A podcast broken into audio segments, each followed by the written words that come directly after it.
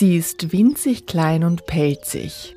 Sie summt bei der Arbeit fröhlich vor sich her und sie ist für uns Menschen das drittwichtigste Nutztier. Gleich nach Rindern und Schweinen. Die Honigbiene. Fleißig nennt man sie oft, aber das ist wahrscheinlich noch weit untertrieben. Also das ist ein total interessantes Lebewesen, hochentwickelt eigentlich. Jedes einzelne Individuum hat seine eigene Aufgabe, seinen eigenen Aufgabenbereich. Es ist ein hochkomplexes Regelwerk. Rund 75 Prozent aller Nutz- und Kulturpflanzen, die es in Europa gibt, sind auf die Bestäubung durch Bienen angewiesen. Ohne Bienen hätten wir also kaum Obst, Gemüse, Nüsse oder Öle. Und um ihre viele Arbeit so effizient wie möglich zu erledigen, haben Bienenvölker komplexe Systeme und Arbeitsabläufe entwickelt. Und sie haben sogar eine eigene Sprache. Gesprochen wird die nicht, auch nicht gesummt. Dafür aber getanzt.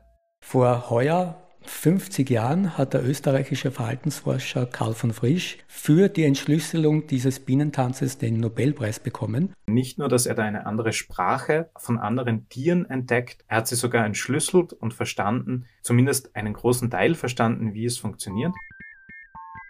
Die Münze Österreich widmet diesem Bienentanz ihre diesjährige Ostermünze.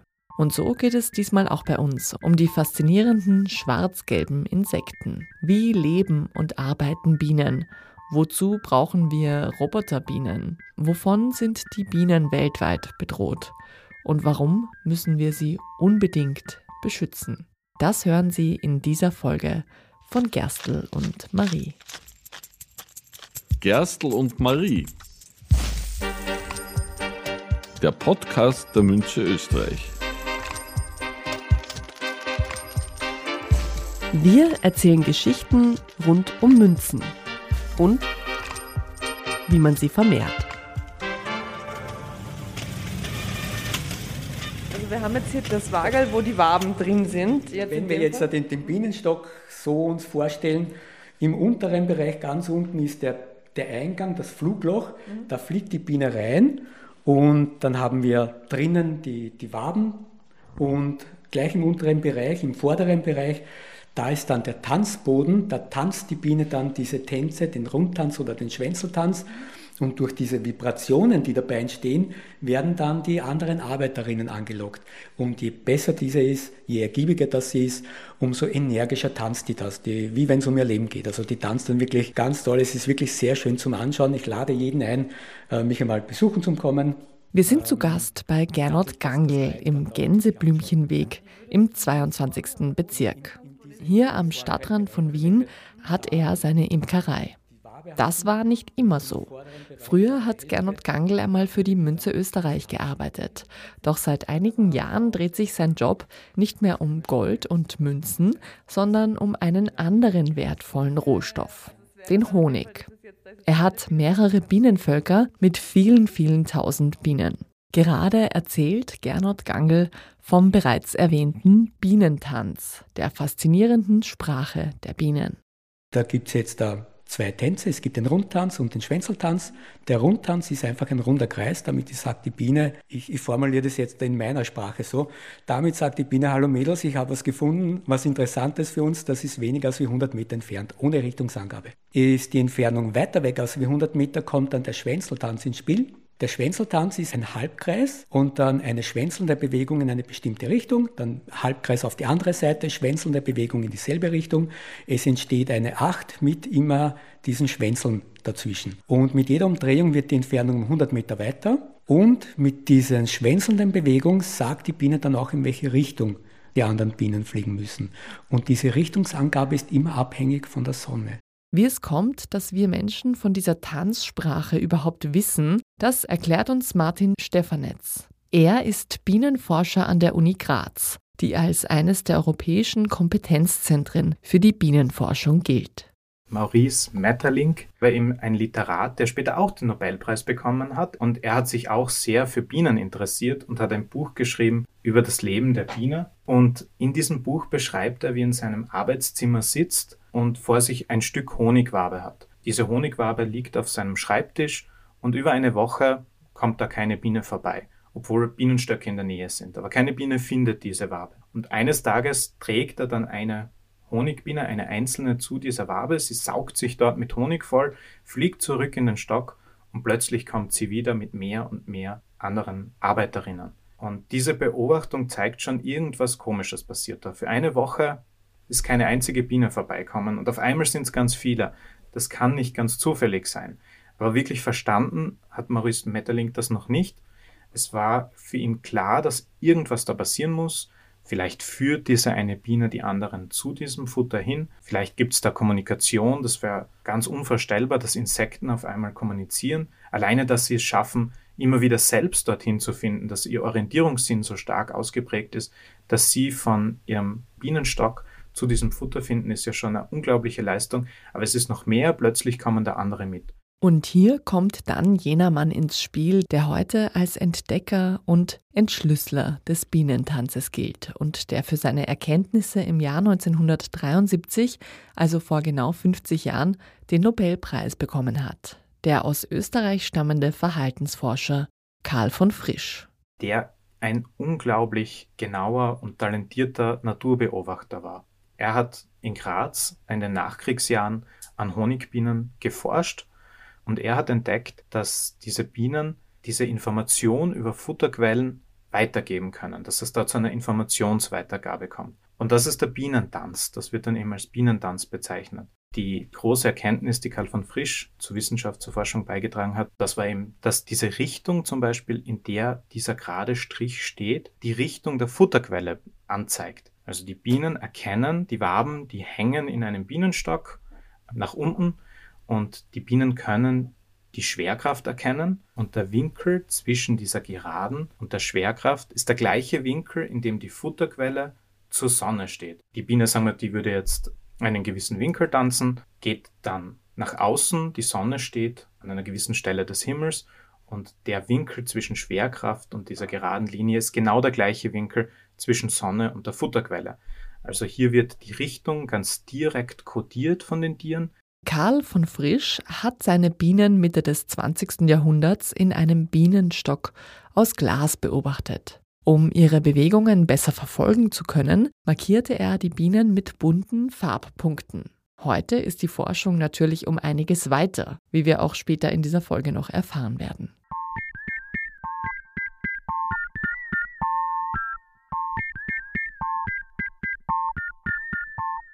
Dass Honigbienen einander quasi auf den Meter genaue Ortsangaben mitteilen können, ist faszinierend. Karl von Frisch sagte schon, der Schwänzeltanz sieht drollig aus. Er ist aber eigentlich nicht drollig, er ist fabelhaft interessant. Er gehört zu den wunderbarsten Vorgängen im Reich der Insekten. Und dieser Tanz ist auch ein Ausdruck davon, wie gut der Bienenstaat generell organisiert ist. Für alle, die damals in der Biologiestunde nicht ganz so gut aufgepasst haben, hier nochmal ein paar Basics.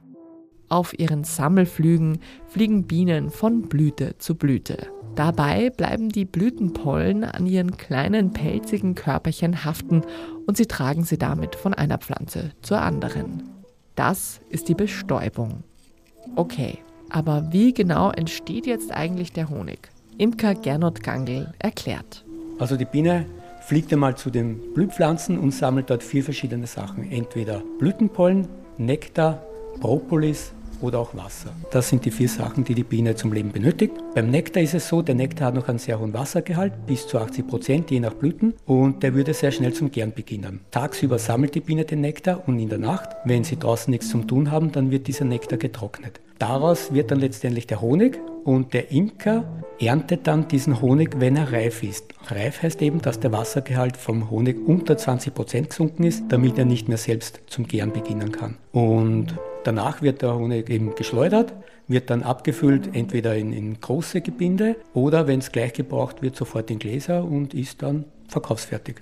Ein Imker betreut in der Regel mehrere Bienenvölker. Und wenn wir hier von Bienen sprechen, dann meinen wir übrigens immer die Honigbiene, die als landwirtschaftliches Nutztier gehalten wird. Es gibt natürlich noch viele andere Bienenarten. In Österreich haben wir rund 700 verschiedene. Und die Honigbiene unterscheidet sich extrem von allen anderen. Sie kann den Winter als Gruppe, als Kolonie überleben, indem sie Honig sammeln. Das ist ihr Energievorrat. Den können sie dann verwenden, um Wärme zu produzieren.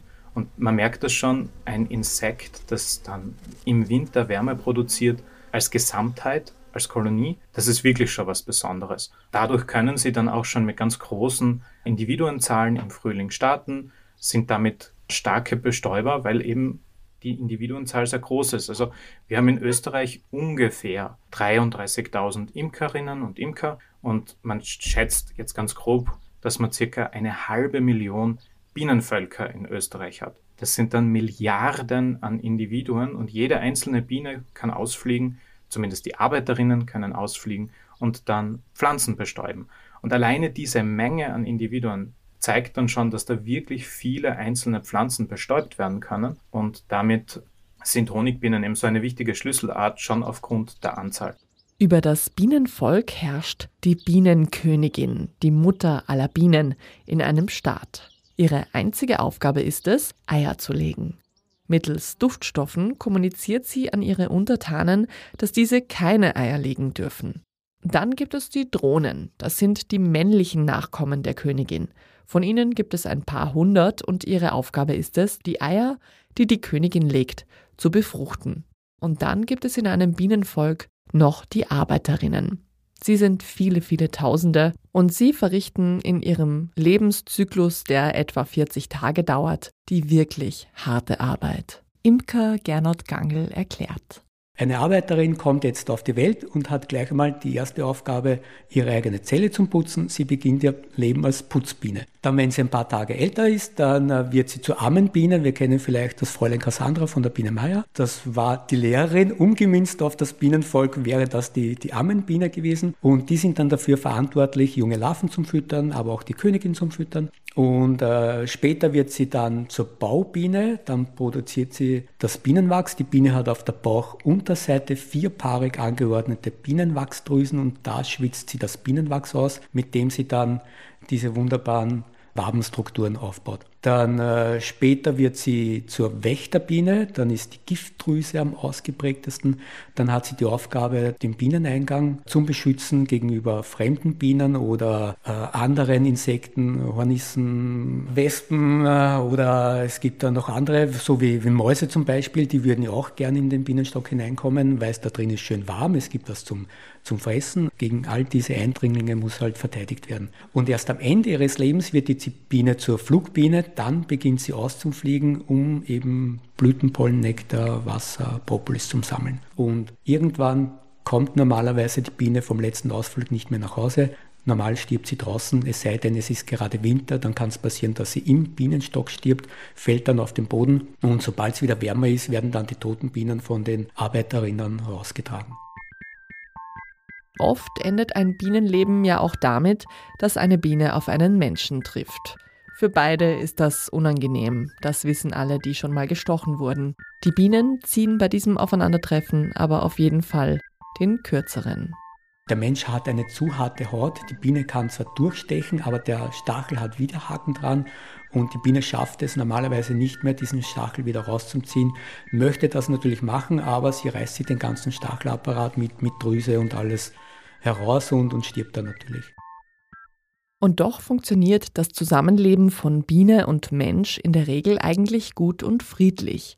Nicht nur am Land, wo die Bienen bei ihren Ausflügen über weitläufige Wälder und Wiesen fliegen, sondern auch in der Stadt. Das Stadtgebiet hat sogar den Vorteil, dass da über die ganze Vegetationszeit ein flächendeckendes Angebot, Nahrungsangebot für die Biene vorhanden ist. Während am Land ist es oft so, es gibt im Frühjahr Raps, Monokulturen, dann gibt es lange Zeit Getreidewüsten und erst dann später im, im Herbst wieder dann ähm, Blühpflanzen beziehungsweise Pflanzen, die halt Bodenverwässerungspflanzen sind, die halt für die Biene dann wieder interessant sind. obwohl man darf das jetzt nicht schlecht reden, wenn dort genug andere Pflanzen sind, äh, Windschutzgürteln, äh, Waldgebiete, dann ist das natürlich sehr, sehr gut auch für die Bienen. Der Honig, den Gernot Gangl für seinen früheren Arbeitgeber die Münze Österreich macht, der kommt jedenfalls direkt aus der Wiener Innenstadt. Eines von Gernot Gangels Bienenvölkern wohnt nämlich auf dem Dach des Münze-Gebäudes am Stadtpark. Das ist ein typischer Stadthonig, also ich habe den sehr gerne, er hat einen sehr guten Charakter. Da mischt eben sehr viel auch die Linde mit. Dann die, die Akazie, je nach Jahr, mal ist das Jahr gut, mal ist das Jahr wieder schlecht, dann fehlt sie mal. Dann haben wir verschiedene Ahornsorten, die auch in den Wiener Stadtgebieten zu finden sind. Und dann halt ganz viele verschiedene andere Pflanzen, die noch in den Wiener Parks angepflanzt werden. Einen eigenen Park für Bienen soll es auch in Graz bald geben. Die Universität Graz errichtet heuer in Zusammenarbeit mit der Stadt Graz einen Bienenforschungspark. Erzählt Verena Langer von der Uni Graz, die gerade mit dem Fundraising für das Projekt beschäftigt ist. Dort soll es aber nicht um Honigernte gehen, sondern um die weitere Erforschung der Bienen und ihrer Lebenswelt. ForscherInnen von uns oder Forscher beschäftigen sich auch mit äh, Umweltmonitoring. Da wird der Pollen analysiert, den die Sammelbienen in den äh, Bienenstock einbringen.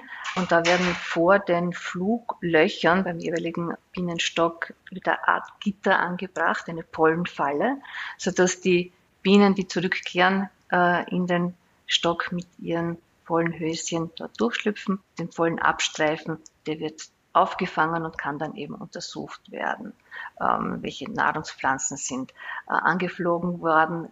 Das heißt, wie schaut das Nahrungsangebot aus? Oder auch, wie schaut es aus mit der Belastung mit Schadstoffen? Zur Erforschung der Bienen kommen in Graz übrigens auch Roboterbienen zum Einsatz. Quasi kleine Bienenattrappen, die sich dann gemeinsam mit den echten Bienen im Bienenstock tummeln. Zum Beispiel bei dem Forschungsprojekt Robo Royal sagt der Forscher Martin Stefanetz.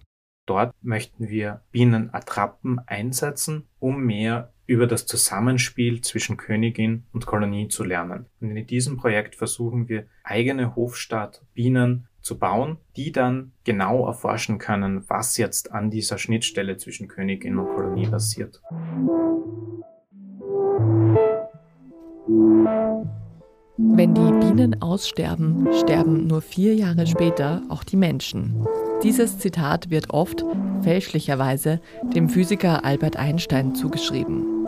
Laut dem Experten von der Uni Graz ist es hingegen viel wahrscheinlicher, dass es von Maurice Metterling stammt. Sie erinnern sich, der belgische Literat und Bienenfan, der mit einer Honigwabe am Schreibtisch saß und sich wunderte, wieso keine Bienen zu Besuch kamen. Was aber viel wichtiger ist als der Ursprung des Zitats, ist natürlich die Frage, stimmt das? Was passiert, wenn die Bienen verstummen?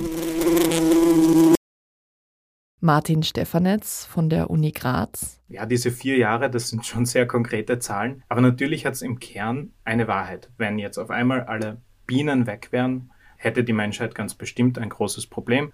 Obst und Gemüse sind auf diese Tiere als Bestäuber angewiesen. Wahrscheinlich ist es nicht so, dass die Menschheit sofort aussterben würde, aber die Ökosysteme würden zerfallen. Es würden immer mehr Pflanzenarten wegfallen, die teilweise dann wirklich ganz speziell auf gewisse Bienen angewiesen sind.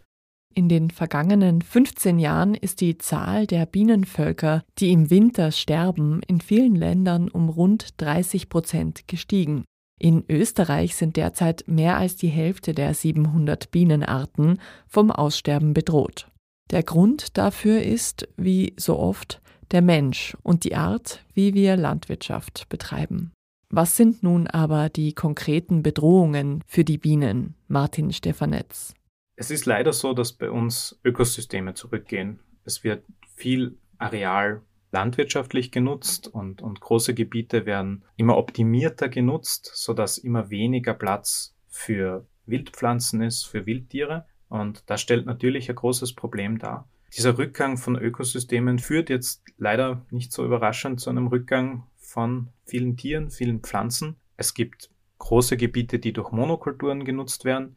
Monokulturen können dazu führen, dass zum Beispiel Nahrungsangebot in nur sehr kurzer Zeit verfügbar ist. Es werden durch diese optimierte Nutzung oft Gifte eingesetzt, die dann wieder eben verschiedene Wildpflanzen vielleicht im Detail versuchen zu minimieren, was dann eben viele Nachfolgewirkungen haben kann, so dass es dann am Ende ganz viele Arten betrifft. Also wenn eine einzige Pflanzenart verschwindet, dann kann das eben zur Folge haben, dass dadurch eine gewisse Tierart, die von dieser Pflanzenart abhängig ist, verschwindet. Es ist eben so, dass der Rückgang an Ökosystemen und an Gebieten für Pflanzen und Tiere dazu führt, dass es einen starken Rückgang in der Biodiversität gibt. Auch der Imker Gernot Gangl weiß, welche Gefahren seinen Bienen drohen. Es gibt diese Neonicotinoide, die auf Nikotinbasis äh, sind und das ist ein Nervengift, wirkt auf das zentrale Nervensystem. Und bei der Biene ist es eben so, die brauchen ja Wasser zum Überleben und jetzt fliegt die Biene zu den Pflanzen und sammelt dort das Tau Wasser, zum Beispiel in dem Morgentau, da sind immer so Wassertropfen an den Pflanzen. Die Pflanze selbst produziert auch Wasser, das Schwitzwasser, Gutationswasser nennt sich das wieder. Und wenn das jetzt da mit Neonicotinoiden belastet ist, dann schwitzt die dieses Pestizid kontaminierte Wasser aus. Die Biene nimmt das auf, das wirkt sehr schnell und die Biene findet dann nicht mehr nach Hause und verendet irgendwo draußen. Wenn die Konzentration sehr gering ist, dann schafft es die Biene vielleicht noch nach Hause zum Fliegen. Und wenn dann der Imker wirklich zur richtigen Zeit am Bienenstand ist, dann sieht er tausende Bienen, die vor seinem Bienenloch, vor den Bienenstöcken äh, verenden, die was dann dort qualvoll sterben. Dann ist natürlich die, die Klimaerwärmung. Unsere Bienenrasse, die wir hier in Österreich haben, die ist an unser doch im Winter recht raues Klima auch sehr gut angepasst und deswegen brauchst du auch kalt im Winter. Und es gibt natürlich auch Parasiten, die durch diese Klimaerwärmung äh, eingeschleppt werden. Die tragen dann noch dazu ihr Übriges bei. Es ist also höchste Zeit, dass wir anfangen, uns um das Wohlbefinden unserer Bienen zu kümmern.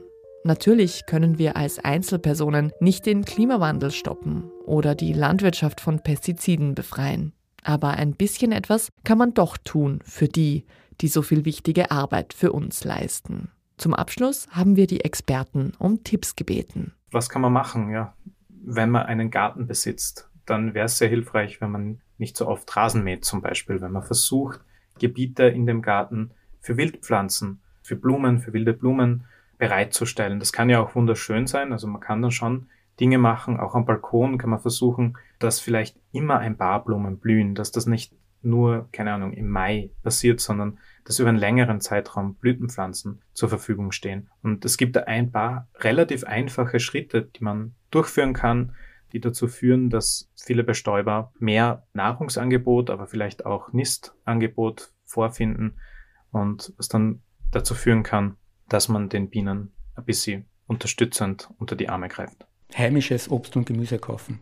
Ist natürlich, wir, wir alle also sind davon abhängig von der Bestäubungsleistung der Biene. Wenn ich jetzt da Produkte kaufe, die nicht von hier sind, dann unterstütze ich hier niemanden. Ich muss ja schauen, dass die Leute hier unterstützt werden. Und wenn ich möchte, dass mir gut geht, dann muss ich auch schauen, dass meinem Nachbar gut geht. Wenn ich einen Garten habe und ich möchte Bienen oder Wildbienen unterstützen, dann jederzeit ein Nützlingshotel in den Garten reinstellen. Nützlingshotel ist immer toll. Wichtig ist, dass ich südseitig oder ostseitig aufstelle, so damit halt die Insekten, die Morgen oder die, die Mittagssonne äh, haben. Das ist überhaupt ganz toll. Dann habe ich zwei Wochen, habe ich dort ein, total super viel los von den, von den Wildbienen. Es tummeln sich alle herum und dann ist wieder ein Jahr Ruhe. Der Bienenforschungspark Graz sucht übrigens auch noch UnterstützerInnen. Falls Sie dazu mehr wissen möchten, finden Sie alle Informationen unter www.bienenforschungspark.at. Und auch die Münze Österreich lässt Worten Taten folgen. Die neue Sammlermünze zum Bienentanz gibt es ab dem 8. März und zwar auch im Paket mit einem Glas Münze Honig und einem Blumentopf inklusive Erde und Samen von Blumen, mit denen Sie den Bienen in ihrer Nachbarschaft eine kleine Freude machen. Und jetzt? Die Münze. Ein Blick hinter die Kulissen. In dieser Rubrik stellen wir die Menschen vor, die tagtäglich in der Münze Österreich arbeiten und dafür sorgen, dass alles funktioniert. Quer durch alle Abteilungen und Aufgabenbereiche. Diesmal ich bin die Biljana Schivkovic, ich bin seit dem 1.3.2021 bei der Münze Österreich mache den Empfang. Und woraus besteht Ihr Job da genau? Ich telefoniere sehr viel. Ich unterstütze das Backoffice beim E-Mail-Verkehr. Ich empfange unsere Gäste, unsere Führungen und je nachdem, wo man mich braucht, bin ich bemüht zu helfen. Sie sind seit 2021 bei der Münze Österreich. Wie war damals Ihr erster Arbeitstag? Ich war aufgeregt, aber es war eine schöne Nervosität, weil ich habe mich schon beim Vorstellungsgespräch so gut aufgehoben gefühlt. Und vor allem beim ersten Arbeitstag habe ich mir das so in den Kopf eingetrichtert, nicht den Alarm auslösen, nicht den Alarm. Und schon ist passiert. Was muss man in Ihrem Job besonders gut können? Ich glaube, freundlich sein bleiben, aber ich glaube, entweder hat man das, ist man so vom Wesen oder nicht, ja. Was mögen Sie an Ihrer Arbeit am liebsten?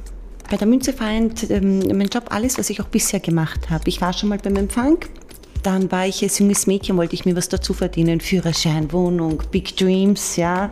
Somit habe ich auch ein bisschen im Gastgewerbe ausgeholfen. Dann war ich im Sekretariat bei einem Steuerberater und hier hat sich das alles irgendwie so schön vereint, ja. Welchen Begriff hören Sie in Ihrer täglichen Arbeit am häufigsten? Ich habe nur eine Frage. So von, glaube ich, von meinen zehn Telefonaten fange neun so an. nur eine Frage. Welche Anekdote aus Ihrer Zeit bei der Münze Österreich erzählen Sie gern?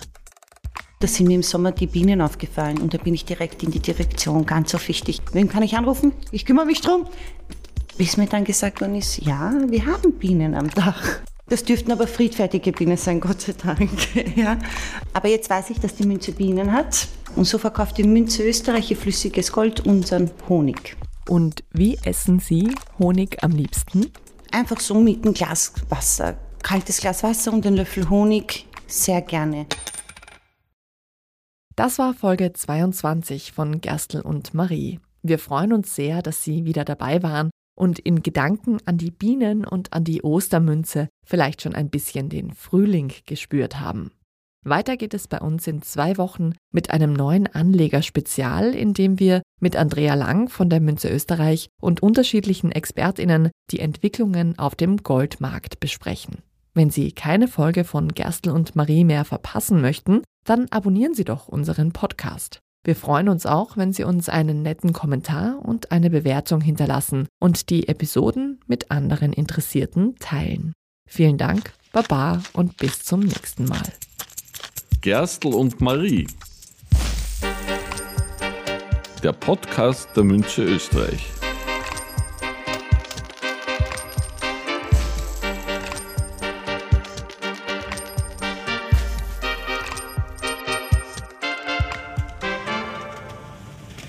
Produktionsleitung Jeanne Drach. Konzeption Jeanne Drach, Anna Moore und Andrea Lang. Redaktion Anna Moore und Jana Wiese. Moderation und Produktion Anna Moore. Sounddesign Jeanne Drach. Der Podcast wurde präsentiert von Oh, wow.